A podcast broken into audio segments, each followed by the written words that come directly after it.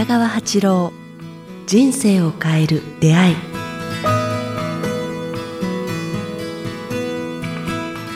こんにちは早川洋平です。北川八郎人生を変える出会い。今日は第62回をお届けします。北川先生よろしくお願いします。今日は何日ですかね？今日はですね3月13日配信おだいぶ暖かくなりましたね。本当ですね。もう春っていう感じですがまさに、えー、出会いも大きい季節ですが、えー、本当最近質問が多くて今日も質問をいただいています。読みますねこんにちは、えー、北川先生、早川さん、はじめまして、えー、第1回から何度も何度も、えー、拝聴しています。拝聴していて分かったつもりになり、聞けば聞くほど分からなくもなったりと繰り返しているようなリスナーです。北川先生にお聞きしたいのですが、えー、幼少の頃から思い悩み、未だに分からないことがあります。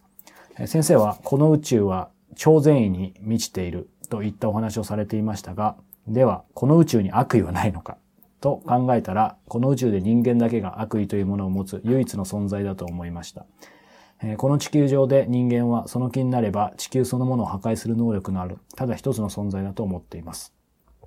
この超善意の宇宙の中にある地球で悪意を持つことのある人間という存在が地球上にいることをなぜに宇宙は許しているのでしょうか、えー、そうは言っても人間は実際に宇宙の地球上に存在しているわけです。ではこの地球、この超善意の宇宙は何のために人間を創造したのでしょうか、えー、ずっと解決できない、えー、疑問ですということです。えー、早川、えー、さん、北川先生どうぞお体を大事にということで。大分県の方ですね。大分県の方ですかね。はい。まあ、あの、まあ、心配ないあ、悪意、宇宙には悪意はないんですね。うん、人間だけが、あの、過剰な欲で、えー、あの、それを、あの、悪と取るだけで、うん、宇宙的には、あの、宇宙的悪意はないですね。すべてを調和と、それから何ですかね、秩序の中で、あの、他のあらゆる分子も全部、はい、あの、その中で生きてますね。うん、だから、人間がこう、進化して、脳というものを持ったときに、はい、あの、脳が自分にとって都合のいいことと悪いことをこう、あ揺り分けていって、それをこう、なんか都合の悪いことは悪意という取るような言葉を当てはめたんだと思いますね。うん、だから、悪意という言葉自体が宇宙にはないんですよね。うん、当てはまることがないんですね。やっぱりそうすると宇宙にはもう超善意、善意を超えた善意そうですね。んで、まあ、人間、あの、ここのこの方が、あの、人間は、あの、地球を破壊する能力あるって言ってますけども、はい、まあ、そういう能力はこうありえないですね。ありえない。はい。もう、まあ、人間は大したことできないんですよ。うん、この地球を破壊するなんて、莫大な宇宙の力って言いますかね、うん、地球の運行をこう狂わすか、月の、月の今、あ月があ地球に向かってるのを裏面に、あの、うん、なんか、あの、回すぐらいのエネルギーがないと、この地球はとても壊れるもんで、うん、宇宙は壊れるもんでありませんね。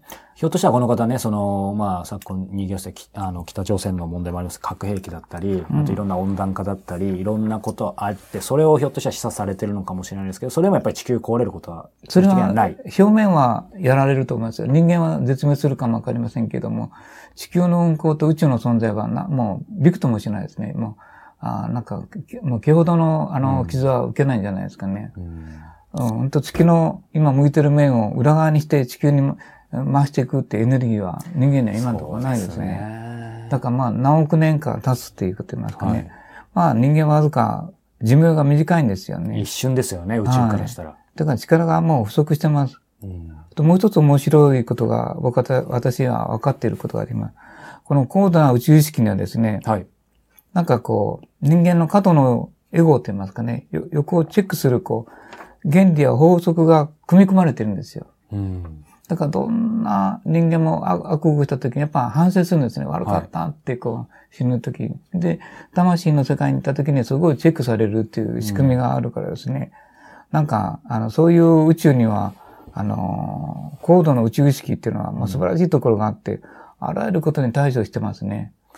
そうすると、ある意味悪を全うすることはできないってことですね。悪を全うするっていうよりも、それをしたときに反省するんですよね。うん、ただ、その悪がその程度で留まってしまうんですね。うん、だそれ以上の人類を悪す悪くするような悪はないんですね。うん、悪というのは人間が考え出しているこう言葉自分にとって都合の概悪いことを悪と言ってる。はい人を殺すことを悪と言ってる。じゃあ、こう、アリは他のものを殺さない方、殺し合いをするからですね。うんうんまあ、それぐらいのことは、地球上のこう進化の、うん程度によっては大したことではないんですね。うんそれを繰り返しながら、繰り返しながら、こう、あの、人口減ったり戦ったりしながら、うんまた一つの方向にこそうか。う、はい、進化してる。で、もう一つ言えることはなんかね、他の動物、哺乳類はいろいろ様々なまあ進化の過程を見てて、まあ、人間だけは特別な進化を許されてるっていう。特別な進化。うん。だから、これは自然に変異ではなくて、ある宇宙は目的、人間は目的とある意志を持って、なんか作り変えられてるって言いますかね。それを、がありますね。うんだからわずかの間にこれだけ人間が、ね。あの脳と体と絶妙な中、あいろんな心をも持つ、うんうん人間を作ったのはすごい進化なんですけども、それは偶然ではないですね。宇宙がある、あの、意志と目的を持って、ある方向に持っていこうと言ってます。け決して高慢になっておごってはいけないけど、そういう意味ではやっぱり特特別な何か課せられたものがあるんですか、うん、でも向こうはもうロングロングロングですよ。長い、あの、えかっこいいね。ロングロング。長い年月の中で、何億年という年月の中でし少しずつやってる。だから幅が広いんですよ、ね。はい。私たちは50年から80年じゃないですか。だからその間で理解しようっていうのは、まあ無理なちっちゃな虫が大きな太陽に向かって飛んでってるようなもんですよね。先生なりにこう、まあ理解しているようなその人間がこう、まあ神に宇宙に課せられたものって何なんでしょうね。善意ですね。善意、やはり。あのね、言葉にできない、言葉にできるということは大したことないんですよ。宇宙の意志っていうのは言葉にできないからすごいんですよ。だから言葉にできる哲学っていうのは大したことないんです。そうか。それは脳が作り出してくるから。はい。でも宇宙のなんかはその脳よりもはるかに大きな意志とエネルギーと善意と言葉とか持ってるから、はい。それはね、まだ今の人間では言葉にできないと思うんですね。うん宇宙っていう言葉もできてからまだ50年か100年ぐらいしか経ってないんですよ。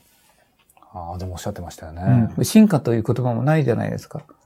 高度な宇宙意識とかいう言葉は最近の言葉ですよ。うんそうすると100年後、200年後だともうちょっと言葉がいいか悪いかは別として、また増えてるかもし理れないですね。解できる言葉がまた作られていくんですよね。脳が進化してるだけでね。うん。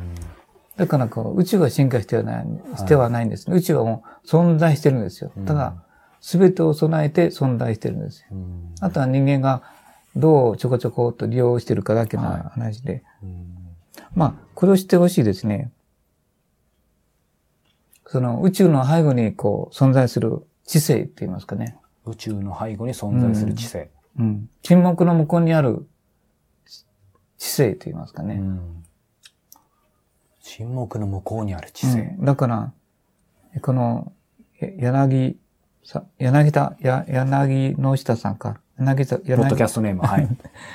は、10日間から20日間ぐらい沈黙の行をやるといいですね。あーもう一切喋らない。できた時に沈黙の向こうにある意志みたいなのがわかるでしょうね。うん先生はそういった経験あるってありことですよね。喋、らない。喋らない。食わない。飲まない。そうか。そこで初めて見えてくるつなうんがるものが、言葉に頼らない。だから宇宙の背後に存在する知性、はいうんっていう言葉しかないんですけど、それには我々ははるかに及ばないですよ。もうあらゆる仕組みを作ってる。人間の肉体内に絶妙な心臓があり、肺があり、あらゆるものがあるからですね。そういう意味ではこの方はね、今回まあ超善意、そして悪意の、まあ、あの、ご心配もされてますけど、まあ、対局は今の話を理解した上で、あんまり心配する必要はないってことですね。心配するっていうよりも、そちらの方向に行かないで、それよりもどう生きていくかっていうのが、あ自分にです善意の。向こうが持ってる善意をありがたく持って、その、苦悩とか悪意とかをほったらかしていいよ。それよりも、もっと大いなる社会に貢献したり、自分の与えられた使命と知性を生かして、この世の中に貢献するっていう、こう、そちらにエネルギーを注注げた方がいいよ。は悪意とか、あそういうものにこう、そういうことは大体ないフォーカスしないうんうんでそうするとそっちの方に行ってしまう。どっちでも、いつも言ってるように、宇宙はあなたの期待に反応するっていうかね。い。うん。だ徹底して肯定的に善意を受け取るという生き方をすると、体の中に喜びが生じてくるというかね。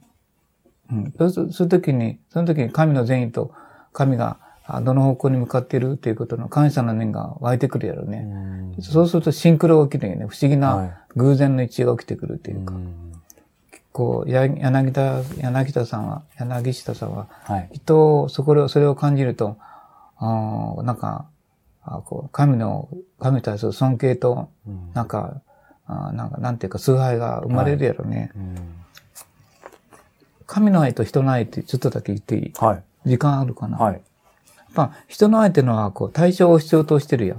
うん。こうあの、例えば、親とか、子供とか、恋人とか、なんかね、あも物にしてもこう、愛情を感じるけども、でも、なんか、宇宙の愛っていうかね、かまあ、それを神の愛というか、大いなるものの愛っていう、は、なんか言ったら、なんか、存在を、対象がないよね。うん。ああらゆるものを存在するそのもの自体を慈しむこうんが愛な、大きいよね、だから。無条件無対象。うん。うん。うん強力な感情よね。喜びの感情っていうか。多分。うんだから、まあ、そう、そういう目で見てみてもわかるように、まあ、我々が今考えてた脳というものが作り出している、こう、狭い世界で考えてるから、はい。悪魔とかなんとかいうことを言ってるし、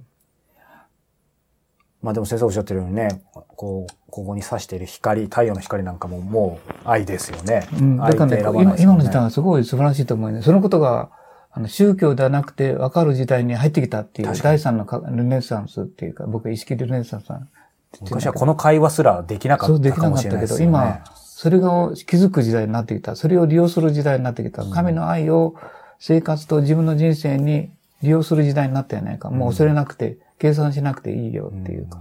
だから、このことを、この理論、理理屈とこのあれを学んだ方がいいよ。そうですね。うん。まあ、ぜひね、この番組をまた、まあ、これからもずっと続けていくけれども、はい、繰り返していただければと思います。